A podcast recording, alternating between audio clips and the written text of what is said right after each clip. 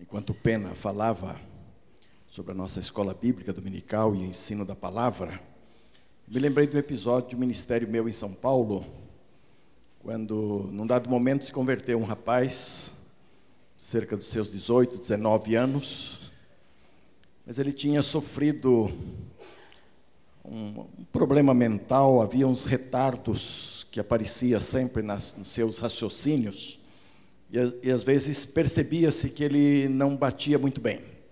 Mas conseguia estudar, não estava totalmente dentro da sua faixa etária dos estudos da época, mas o pessoal foi vendo que havia alguma coisa que não se encaixava muito bem, dizia assim: falta ali um parafuso em algum lugar. Achava que era na mente, coisa assim.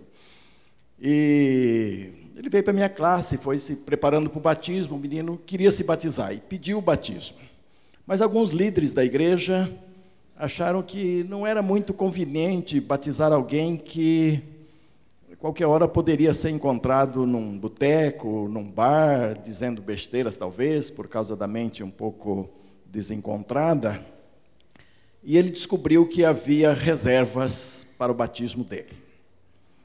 E eu já tinha sentado com eles várias vezes, tinha conversado, eu tinha certeza da conversão dele. E eu tinha certeza, inclusive, que a igreja poderia ajudá-lo no seu crescimento e ajudá-lo, inclusive, nos seus estudos e vencer muitas coisas da vida. Então eu queria muito batizá-lo, mas havia uma certa resistência. Um dia ele veio para mim e disse assim: Pastor, eu sei que eu sei que não há muito boa vontade para me batizar, não.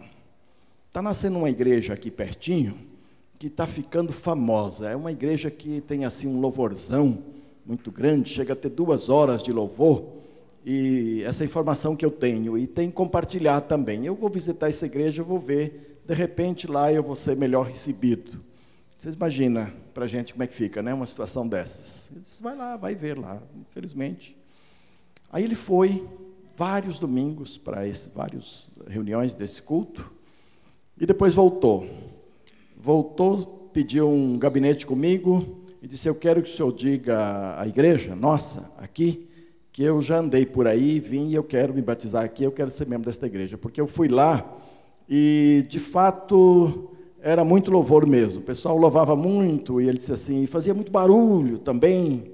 Ele misturava barulho com louvor, talvez por causa da sua mente que não entendia que no barulho pode ter louvor também e que de repente um barulho santo pode agradar muito a Deus, não é? Mas ele não tinha ainda esse discernimento. E ele disse assim: Mas eu estou de volta mesmo porque lá não tem a palavra. Como é que é? Eu estou de volta mesmo para a nossa igreja, porque lá não tem a palavra. Tem só louvor e compartilhar. E o pessoal compartilha muito da sua vida e tal, e não tem a palavra. E aqui tem a palavra. E eu quero que o senhor diga à igreja que eu estou voltando para cá, porque aqui tem a palavra. Aqui a gente ouve a palavra, aqui a gente aprende a palavra. Então confirmou tranquilamente para mim e depois para toda a igreja, porque eu dei a oportunidade dele falar publicamente isto à igreja. E na verdade ele estava bebendo mais da palavra do que muitos outros que estavam encontrando parafuso errado na cabeça dele, entendeu? E ele estava crescendo muito mais. Foi batizado, cresceu, tornou-se uma benção na igreja, melhorou nos seus estudos, foi uma benção muito grande. Aquele menino que o pessoal tinha dúvidas a respeito de se poderia ser um bom crente ou não, tinha sede da palavra de Deus. Tinha fome da palavra de Deus. E ao escolher uma igreja para frequentar, para adorar a Deus, para servir a Deus, ele queria uma igreja onde ele pudesse ouvir a palavra, onde ele pudesse aprender a palavra, onde ele pudesse praticar a palavra. Eu queria dizer, meus irmãos, que a palavra de Deus tem, é, é de um valor insubstituível na nossa vida. Nada pode substituir a palavra. A igreja pode inventar um monte de coisas boas, e pode fazer um monte de coisas boas, e há muita coisa que a igreja pode fazer e deve fazer, mas ela não pode jamais ceder o lugar central da palavra de Deus para nós, os crentes, porque Deus colocou em nós, em mim, em você, no ser humano, Deus colocou sede para Ele, fome para Ele. Nós temos fome de Deus, nós temos sede de Deus. E a única maneira de saciar esta sede, esta fome, é indo à palavra de Deus, porque esse foi o alimento que ele escolheu para nós. Lembra quando Deus teve que alimentar o povo de Israel lá na caminhada? ah, para a terra prometida, ele resolveu sustentar com maná. Lembram? Era o único alimento que o povo tinha. Tinha que comer aquele maná. E todo dia, e todo dia. E nem podia guardar para o outro dia porque estragava. No outro dia tinha que ser um maná novo ali que Deus dava e tinha que comer aquilo. Deus planejou como alimento para a nossa alma, alimento para o nosso espírito, é, é, água para a nossa sede, comida para a nossa fome, a palavra do Senhor. Todas as outras coisas que a igreja vem a fazer, está fazendo, são boas. A igreja não deve fazer nada que não seja bom. Tudo precisa ser bom. Mas nada substitui a palavra de Deus. Por isso que o Senhor Jesus Cristo disse que ah, nem só de pão viverá o homem, mas de toda palavra que procede da boca de Deus. Então, é, ele resumiu isso de uma forma muito clara. Nós precisamos, assim como nos alimentamos de pão, e quantas vezes nos alimentamos de pão por dia? No mínimo três. No mínimo. Café de manhã, almoço e um jantar ou um lanche à noite, assim. E os especialistas nesta área hoje estão dizendo que a gente deve se alimentar no mínimo seis vezes. Não é para comer o dobro de três, porque aí aí já não é alimento, aí já é falta de cuidado com o seu próprio corpo e tudo isso. Se você come três vezes, dobrar para seis, comer o mesmo tanto, está perdido. Pode ter certeza que vai dar muito trabalho para médico, para hospitais e tudo isso. Não é? Vai criar um problema sério. Mas a orientação é que devemos comer menos seis vezes por dia. Isto significa que o nosso estômago, a nossa necessidade de alimento é constante e precisa ser alimentado o tempo todo. Agora, isso é só no corpo? Hoje cedo falei, mostrei que Deus tem interesse no nosso corpo, na nossa alma e no nosso espírito. Então, aquela comida que você vai comer amanhã cedo, do café da manhã, depois do almoço, depois do jantar, ou talvez seis vezes ao dia, que eu acho que é melhor, eu já estou experimentando um pouquinho disso, a gente fica bem o dia todo, não fica aquela coisa pesada depois do almoço, né? Que você não sabe bem discernir muito as coisas, dá muito sono, você fica mole, não. Quando você come seis vezes, um pouquinho cada vez, é uma beleza. Você pode trabalhar o dia todo sem qualquer dificuldade, você está sempre bem. Ah, aquele, aquelas, aqueles momentos de alimentos que você vai ter amanhã, hoje tem uma cantina aí, depois do culto, e você vai se alimentar um pouquinho também nessa cantina. Esses alimentos são para o corpo. Esses alimentos não satisfazem o nosso espírito. Você pode comer até dez vezes por dia desses alimentos aí. O seu espírito continuará faminto. E a sua alma continuará raquítica.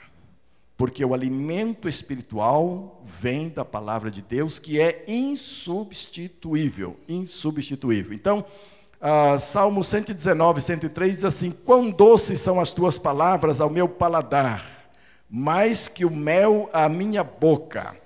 Puríssima é a tua palavra, por isso teu servo a estima. Todo, Provérbios 35 diz: toda palavra de Deus é pura, ele é escudo para os que nele confiam. E Jesus fecha esta ideia dizendo que não só de pão vive o homem, mas de toda palavra que procede da boca de Deus. Irmãos, o que nós ouvimos aqui pelo Pena, o que a nossa escola bíblica dominical, o que nossas, nossas é, é, é, grupos pequenos, células, é, estarão ensinando nesse semestre que vem, é a palavra do Senhor, é o alimento espiritual. E é preciso priorizar isso nas nossas vidas, para que nós não tenhamos um corpo bem alimentado e uma alma raquítica, um espírito faminto continuadamente. Crentes de espíritos famintos, paupérrimos, são é, presas fáceis do inimigo. Um crente que não se alimenta da palavra de Deus, que não coloca a palavra de Deus no seu devido lugar, é presa fácil para o inimigo. É, pode sofrer uma rasteira espiritual de um momento para outro. Cai e não percebe por que caiu. Às vezes nem sabe como caiu, mas de fato caiu. Ah, é preciso que assim como a nossa saúde física precisa ser bem cuidada, e de vez em quando vamos a médicos, vamos a especialistas, e vamos cuidar bem do nosso corpo, o que é necessário também, ah, é preciso que o mesmo seja feito com o nosso espírito diante de Deus. E aquele rapaz, quando teve este, este discernimento, que ele precisava estar numa igreja onde a palavra do Senhor fosse pregada, onde a palavra de Deus fosse é, estudada, onde a palavra de Deus fosse meditada, ele estava dizendo: Eu sou um ser humano com corpo, alma e espírito, e eu preciso do alimento completo para tudo isso. E você também não é diferente disto. A palavra de Deus é luz solar para iluminar o caminho que o crente deve seguir. Então ela não só é alimento, mas ela é também luz que ilumina o nosso caminho. E o salmista é bem claro nisto. De que maneira poderá o jovem guardar puro o seu caminho? Observando-o segundo a sua palavra. E lâmpada para os meus pés é a tua palavra e luz para os meus caminhos. Então, meus irmãos, por que tropeçamos tanto? Por que tropeçamos tanto? Porque não usamos a lanterna da palavra de Deus para iluminar os caminhos. Quando a palavra de Deus está dentro de nós, quando nós conhecemos os seus princípios, então ela nos ajuda a pecarmos menos, a evitarmos o pecado. Então, jovem, você está passando aí numa dessas ruas onde está cheio de meninas de prostituição e elas estão ali dando sinaizinhos para você parar o seu carro, para você sair com uma delas e tudo você vai lembrar nesse momento que a palavra de Deus diz que o moço que coloca uma moça dessa e vai para o motel, ele é como um boi que vai para o matadouro. Se você tiver isso na cabeça, você vai lembrar isto. E você vai lembrar também que, que o fornicário não entra no reino do céu, o adúltero também não. Essas são palavras de Deus que precisam ficar gravadas no coração, gravadas na nossa mente, no coração, para que no momento do, da, da dificuldade ela guie você. Há um pequeno problema de trânsito, um cruzou na frente do outro, o camarada põe a cabeça para fora do vidro e taca-lhe um palavrão. Ou ele sabe que você é crente, ele não fala palavrão para você. Nunca falaram para você? Para mim já. Eles não sabiam nem que eu era crente, nem pastor. Se soubesse, é capaz que palavrão fosse multiplicado ainda. Mais azedo e tal, não é? Então já falaram. Agora, no momento desse, como é que você responde? No momento desse, o que é que você faz? Mas quando você conhece a palavra de Deus, imediatamente o Espírito bota lá: olha, a palavra branda desvia o furor. Não é isso? Então vamos agir com tranquilidade. Uma vez lá em São Paulo, eu tinha um Fusquinha e. Fusquinha é coisa boa, mas os, os, os pneus já não estavam muito bem, ou breque, alguma coisa, e estava chovendo. E bem na frente da igreja eu estava chegando com o meu Fusca e fui brecar para poder entrar, o breque não segurou e tinha um outro cara na frente e eu bati na traseira do carro do camarada. Ele já saiu de arma na mão, apontando, eu ia morrer mesmo. Eu não morri várias vezes porque Deus não quis ainda, viu gente? Já tem uns vários episódios que eu deveria ter morrido, mas Deus tem um projeto, tem um plano, não morri. Ele saiu de arma na mão. E eu saí aqui do meu Fusca. Assim, fiquei igual uma cruz bem aberta. Não faça isso. Eu vou para o céu e você vai para a cadeia. Vai ficar muito ruim. E eu fiz isso com muita calma, com muita tranquilidade. E ele viu aquela calma toda. Não faça isso, rapaz. Eu vou para o céu, você vai para a cadeia, vai ser pior para você. Não faça isso. Quando ele viu que eu estava muito tranquilo, de braços abertos ali, dizendo não faça, que é pior para você, ele falou: Mas que raio de moço é esse? Que negócio é esse? Esse cara devia estar tá tremendo, correndo, se escondendo atrás do carro, está ali, no jeitão da gente apagar o cara na hora, de braço aberto assim, peito aberto, sem nada na mão. Ele disse: Calma, isso aqui dá um jeito. Isso aqui a gente dá um jeito. Eu sou freguês de oficina aqui mesmo. E eu já lhe dou meu cartão, e é só chegar lá, a gente acerta isso e tal. Ah, mas hoje é domingo, a oficina estava fechada, eu quero mesmo é te apagar logo e tal. Isso vai ser pior para você, vamos conversar, entendeu? Aí conversamos. Indiquei a oficina, dei meu cartão, e eu disse que na segunda-feira nos encontraríamos lá na oficina. E eu fui para lá na segunda-feira para encontrá-lo, ele telefonou, nós fomos lá, fomos ver o acerto do carro, enquanto ficava e tudo. Eu falei, escuta, rapaz, essa calma vem de onde? Eu com o revólver apontado aí para te matar e você tranquilo dizendo que vai para o céu e eu vou para a cadeia e tal. Que história é essa? Como é que é isso? E então aí desenrolou-se toda uma história.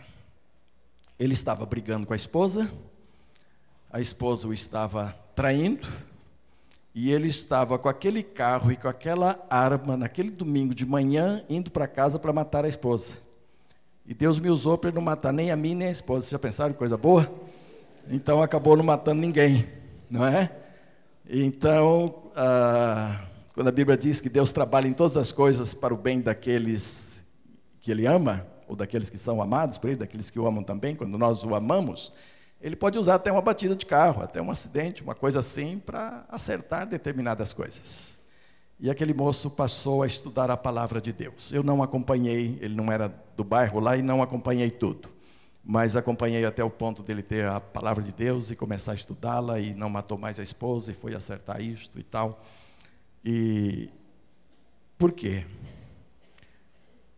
Porque quando você conhece a palavra de Deus, quando você tem a palavra de Deus, ela te ajuda a responder em momentos difíceis. Eu não estou dizendo com isso que eu sou perfeito, não. De vez em quando já saíram umas coisas aqui que você tem que se arrepender, tem que pedir perdão para Deus depois, pedir perdão para a esposa, pedir perdão para filho, um monte de gente, não é?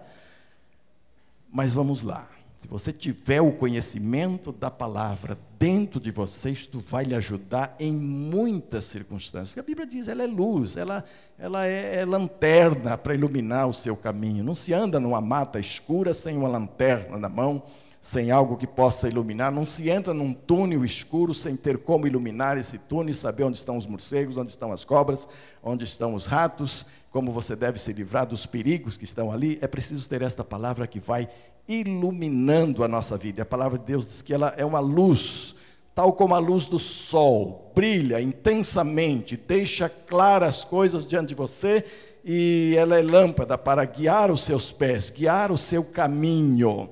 Então é muito importante, meus jovens, é muito importante a todos nós ir conhecendo a palavra de Deus, mais e mais e mais, né? Ah, também a palavra de Deus é fonte segura para a santificação verdadeira do crente. Falamos hoje de manhã, falamos um ano inteiro acerca da santificação. Hoje foquei algumas coisas práticas sobre a santificação, mas a grande verdade é que sem a palavra de Deus não há santificação. Sem a interiorização da palavra de Deus, sem trazer para dentro de você, e não é só na cabeça, não, é no coração mesmo. Se a palavra de Deus não estiver alojada ali, guardada ali, a santificação deixa de operar, ela não pode acontecer porque o combustível básico da santificação é a palavra de Deus guardada no nosso coração. Então o salmista diz assim: A minha alma está apegada ao pó, vivifica-me segundo a tua palavra. O que me consola na minha angústia é isto, que a tua palavra me vivifica. Então, quantas vezes você se sente seco, seca, ressequida, falta ah, algo especial na sua vida, as coisas não estão andando legal, parece que a sua engrenagem está toda ressecada, falta óleo mesmo do Espírito ali, onde é que você vai achar isso? Na palavra de Deus.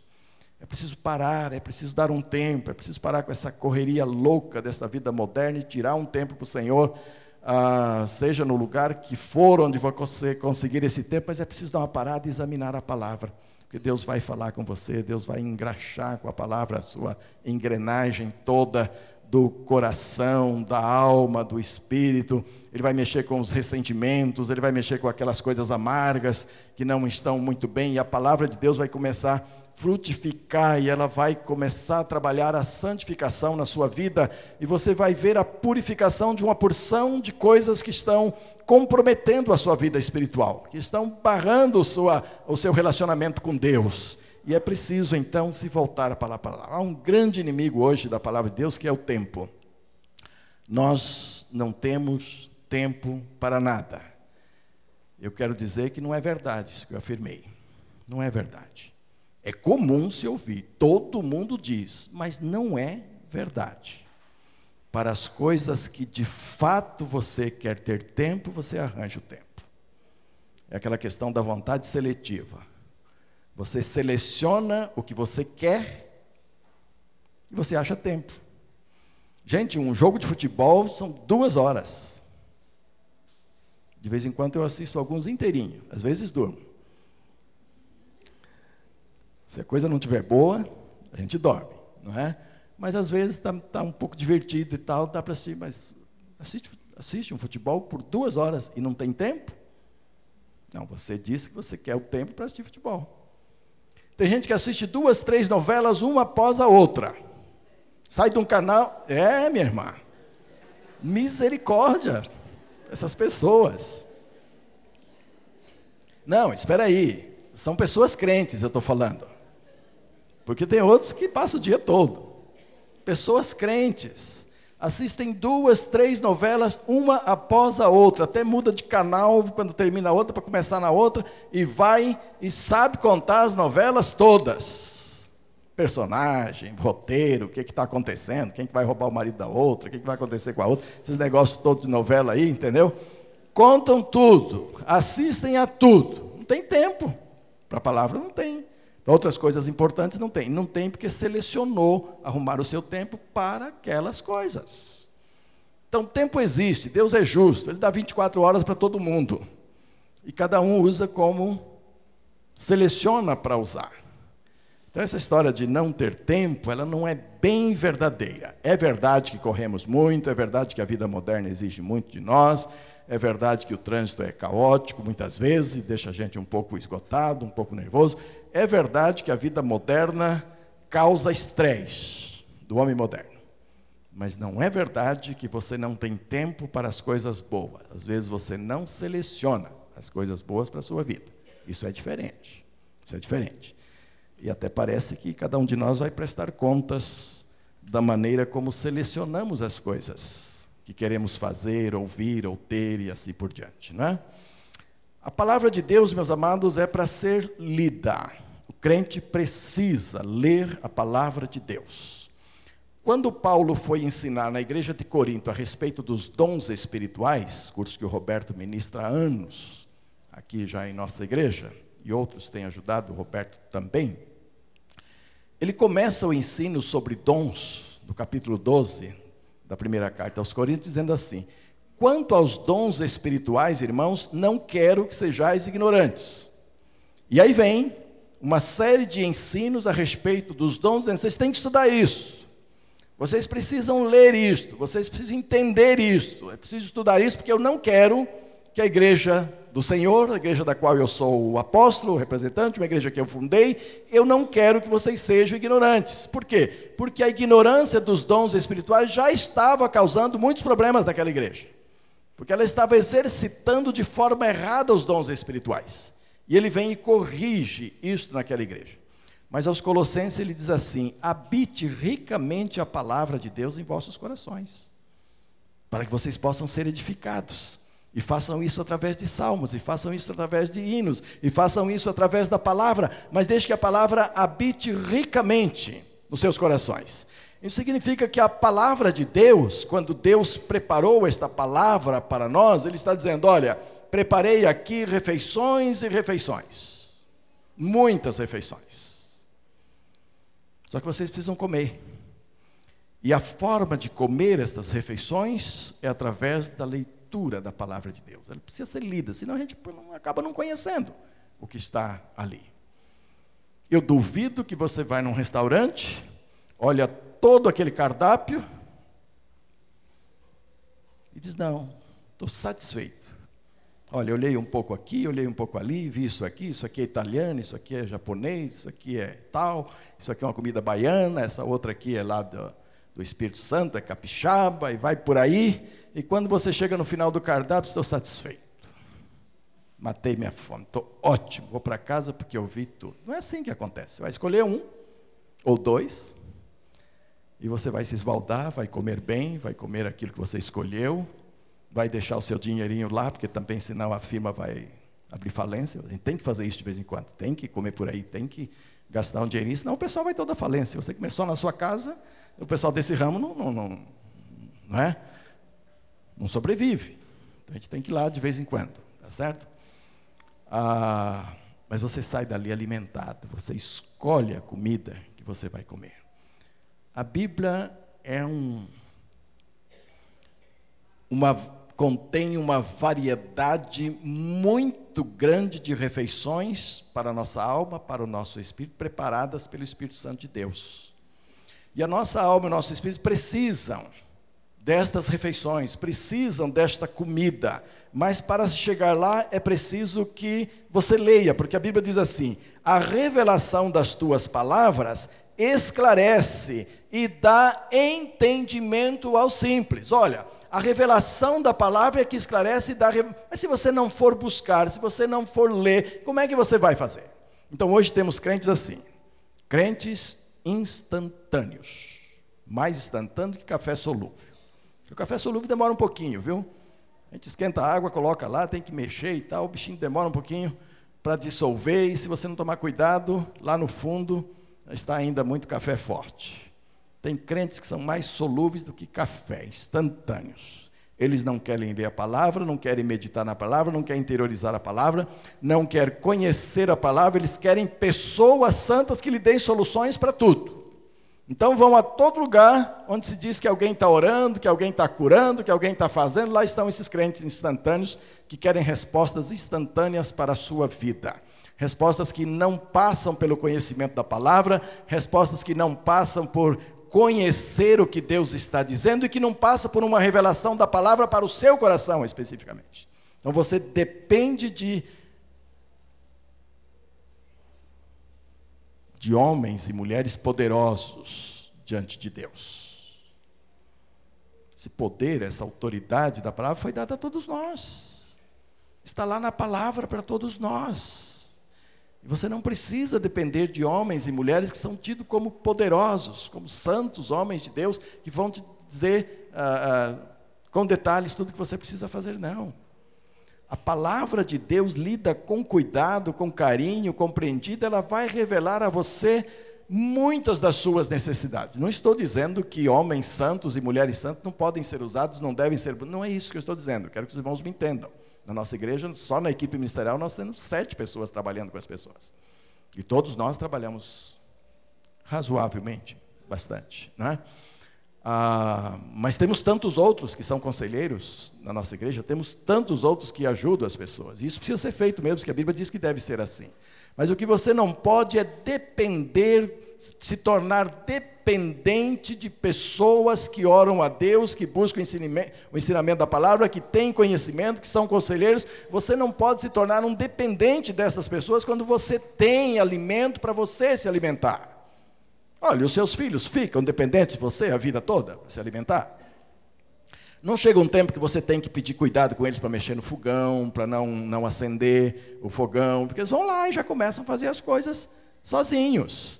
E é natural que isso aconteça. E se você der liberdade, daqui a pouco a meninada está toda fazendo seu lanche, fritando ovo, fazendo hambúrguer, um monte de coisas, e que deve fazer mesmo, e que deve comer. Claro, debaixo da, da, da orientação dos pais, dos devidos cuidados, mas é, é, é, é aquela independência que vai vir normalmente. Não podemos ficar criancinhas a vida toda dependendo de uma madeira preparada para o papai e mamãe, ou de outros aí, ah, para alimentar a nossa vida. A palavra é para todos nós. Quando Martim Lutero descobriu isto, foi uma luta muito grande. A igreja quis excomungá-lo, porque ele começou a pregar que o crente podia ter relacionamento diretamente com Deus e poderia ter revelação da palavra diretamente da palavra, somente a palavra e a palavra, e que esta deveria estar ao alcance de todos. E então ele foi tratar de tradução da palavra para colocar na língua do povo e tudo isso foi uma luta, vocês conhecem a história. Não é? Habite ricamente em vós a palavra de Cristo, instruindo-vos e aconselhai-vos mutuamente em toda sabedoria, louvando a Deus com salmos, com hinos, com cânticos espirituais, com gratidão em vosso coração. A palavra de Deus é para ser refletida, não é só para ler, mas ela é para ser refletida também na nossa vida. Então, eu não devia olhar eu não gosto muito de olhar essas coisas que estão ali. E alguns sabem bem porquê. Né? Ah, mas há ali um reflexo muito especial lá dentro da água e tudo.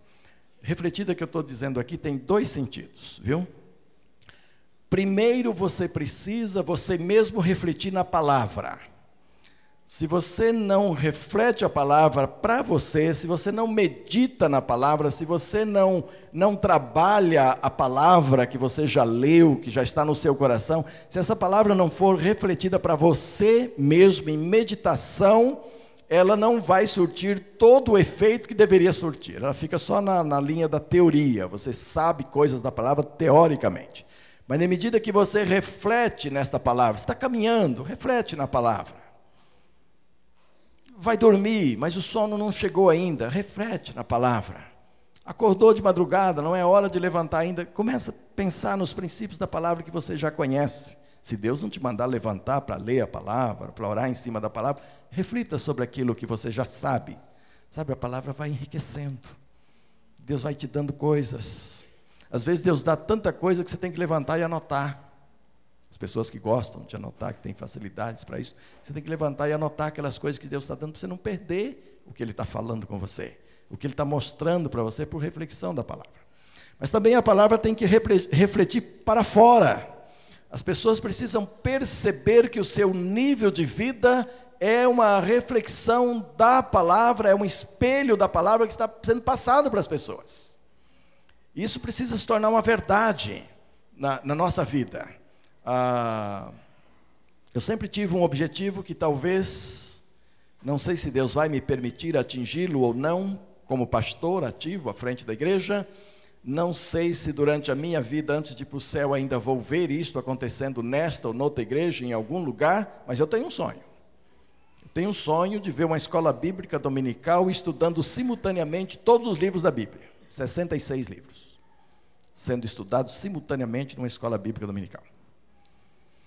Espaço nós teremos aqui para o futuro para isso. Salas teremos aqui para isso. Gente nós temos. Acho que já temos hoje. Ah, com cerca de 55 professores, mais ou menos, você pode ter todos os livros da Bíblia sendo estudados por esses professores simultaneamente. Agora você imagina, você está numa igreja onde você começa em Gênesis e você vai a Apocalipse, passando de livro em livro, pessoas especializadas, cursos bem preparados, bem montados, e você ali estudando a Bíblia de Gênesis a Apocalipse durante vários anos da sua vida. Porque isso vai anos. Estudando a palavra, estudando a palavra, estudando a palavra. E aí você vai refletindo sobre toda essa palavra, todo esse conhecimento que você está ganhando a vida inteira. E você deixa que essa palavra também se reflita de você para as pessoas ao seu redor. Vocês não já imaginaram? Que poder existe acumulado nisto para a igreja do Senhor e que nós não temos buscado com afinco como deveríamos fazer? Por último, a palavra de Deus, quer dizer, por último não é para esgotar, não. Por último, dessa reflexão de hoje, deste momento que nós estamos pensando na palavra de Deus, né? A palavra de Deus é para ser obedecida, gente. Há muita gente que é capaz de recitar decor porções e porções da palavra de Deus. Eu conheci um homem incrédulo, não acreditava na palavra, não quis acreditar na palavra, não queria, rejeitava acreditar na palavra, mas decorava a palavra muito mais do que outros crentes. Eu era garoto, você já conhece a história que eu levava pastores a cavalo para fazer visitas e tudo. E sempre que eu levava esses meus pastores para visitar, de vez em quando tinha que parar no João Ramos. João Ramos era um homem rico, uma cidade pequena no interior de São Paulo, que gostava de desmascarar pastores. Então ele estudava a palavra para derrubar os pastores, para levar os pastores a se contradizerem na palavra. E eu levei pastores à casa do João Ramos várias vezes. Vocês imaginam um garoto de 12 anos, 13 anos, levando um pastor para a casa de um homem rico que conhece a palavra de Deus. Pra, naquele, time, naquele time tinha muitos duelos desse sentido, às vezes padre com pastor no rádio e tudo, tinha muitos duelos assim. E esse rico gostava de duelar com pastores. E quando ele achava que ele tinha derrubado o pastor, ele olhava para mim, garotinho ali, de lado da mesa, ele olhava para mim. Como quer dizer, tu vai seguir esse homem? Tá vendo como se embananou agora? Tá vendo como ele não teve resposta para isso aqui? Não é? E todo pastor honesto, todo pastor honesto tem que seguir uma linha shed. tem que dizer: olha, há coisas que só no céu nós vamos saber. E quando Lucas Ramos chegava a esse ponto em que o pastor tinha que dizer: olha, só no céu nós vamos saber, ele se achava vitorioso. Aí ele comprou um Ford 45. Gente, eu sou vivido, viu? Vocês não brincam, não. Viu? Aí ele comprou um Ford 45 e era o único carro daquela cidade, naquele tempo. Tinha muito trator, tinha muito, muito veículo de, de, de, de zona rural e tudo de trabalho assim, mas carro mesmo, o primeiro carro naquela cidade foi um Ford 45 deste homem. E ele corria com esse carro para todo lado, levantava poeira para todo canto, era, era o rei da cidade, era um negócio. Todo mundo gostava de ver o Ford do João Ramos passando, né? E num dado momento ele caiu numa ribanceira com esse Ford, foi lá para baixo, lá meteu o bico numa árvore e saiu pela porta e bateu na outra árvore e caiu morto, aos quarenta e poucos anos. Eu não sei se o estudo da palavra, se o conhecimento da palavra que ele tinha lhe chegou a surtir algum efeito no sentido de submeter a sua vida a Deus e aceitá-lo como Senhor da sua vida e Jesus Cristo. Nós não podemos dizer se aceitou ou não, porque a ciência prova que todo mundo que morre de qualquer maneira sempre tem um minutinho último lá onde há uma consciência ainda plena para refletir os seus últimos instantes. Eu penso que de repente, como conhecedor da palavra de Deus e como um homem que tinha tido tantas conversas com pastores, os pastores não perdiam tempo naquela época, nenhuma discussão terminava sem uma palavra evangelística, sem um apelo para a pessoa aceitar Jesus, e eu assisti isso várias vezes com aquele homem. De repente, pode ser que lá, lá embaixo do precipício, morrendo, ele tenha entregue a sua vida a Jesus, mas eu não sei. A última vez que eu o vi são em perfeito estado foi uma tremenda discussão com um pastor presbiteriano. Em alguns momentos ele achava que ele tinha derrubado o pastor, entendeu? E olhava para mim, ó oh, rapaz, olha bem o que você está seguindo aí. Esses homens, esses homens não são o que vocês pensam, né? Mas não adianta você ter muito conhecimento da palavra e esses conhecimentos serem apenas teóricos. Há duas coisas que acontecem aí muito sérias. Primeiro, que o conhecimento apenas teórico não alimenta a alma, não alimenta o espírito, alimenta o intelecto. Você sabe das coisas, você conhece as coisas, mas a sua alma continua com fome, o seu espírito continua com fome diante de Deus. A segunda coisa é que quando a teoria não se torna uma prática, os princípios aprendidos ali não se tornam verdadeiros da vida do crente. Por isso que Tiago diz assim que aquele que ouve a palavra, mas não é praticante da palavra, comete pecado. Está em pecado.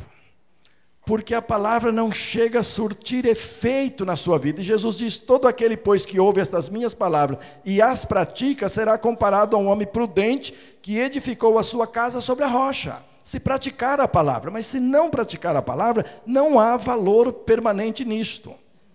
Ainda assim, Ainda assim, eu aconselho, continue lendo. Continue lendo. Porque a palavra é o instrumento que o Espírito Santo vai tomar um dia para tornar você filho, filha de Deus. Então, continue lendo que você não está perdendo seu tempo. Mas se esta palavra nunca vier a ser praticada, ou para nós os crentes, membros de igreja, se não praticarmos a palavra, nenhum efeito ela terá sobre a nossa vida, porque o alvo de Deus é que nós nos tornando pessoas alimentadas pela palavra, a prática da palavra se torna um modo de vida em nós.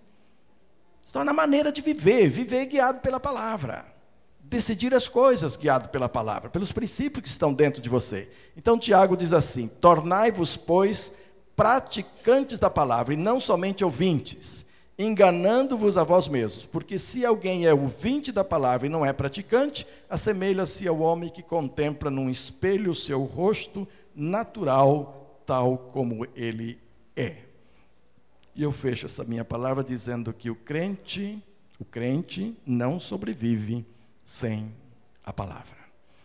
Daí, meus irmãos, que há uma necessidade da gente considerar não somente os cursos, as 20 classes que foram anunciadas aqui hoje, mas também os vários cursos que nós temos aí sendo ministrados aqui na igreja, os vários grupos pequenos que funcionam, a quarta-feira, onde nós temos uma excelente explanação da palavra que alimenta a nossa vida, mas não só isso. Você precisa ser um crente, uma pessoa adulta como crente que se alimente também da palavra e que faça isso regularmente e que procure procure sempre, em todos os momentos, praticar a palavra nas suas decisões, porque isso é a coisa mais importante, é isso que os homens vão ver em nós, a prática da palavra. Não adianta nada você dizer, eu sou da terceira igreja batista do plano piloto, uma igreja animada, uma igreja vibrante, uma igreja que me traz muita alegria. E no outro dia, essa pessoa olha para você e você está com uma atitude totalmente contrária à palavra. Ele vai dizer: essa igreja não é aquilo que a moça falou. Não, não é, porque ela não pratica a palavra, ela não vive dentro dos conceitos da palavra. Então a palavra do Senhor é tudo isso, meus irmãos. E eu espero que nós, todos, membros da terceira igreja, procuremos nos esforçar para que num tempo tão conturbado como este, nós encontremos tempo para a palavra, nós encontremos tempo para refletir na palavra e nós encontremos tempo para praticar a palavra. Deus quer ver isto em nós. Deus quer ver uma prática contínua da palavra.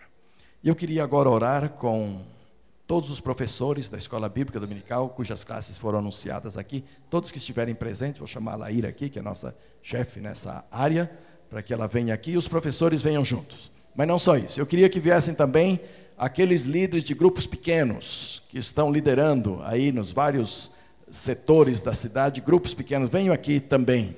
Aqueles cursos novos que surgiram, mulher única, identidade feminina, todo mundo que está ensinando alguma coisa a alguém, os, os, os líderes de jovens, de grupos pequenos, venham para cá. Porque, amados, vocês estão ensinando a palavra. ensinar a palavra é uma responsabilidade muito grande.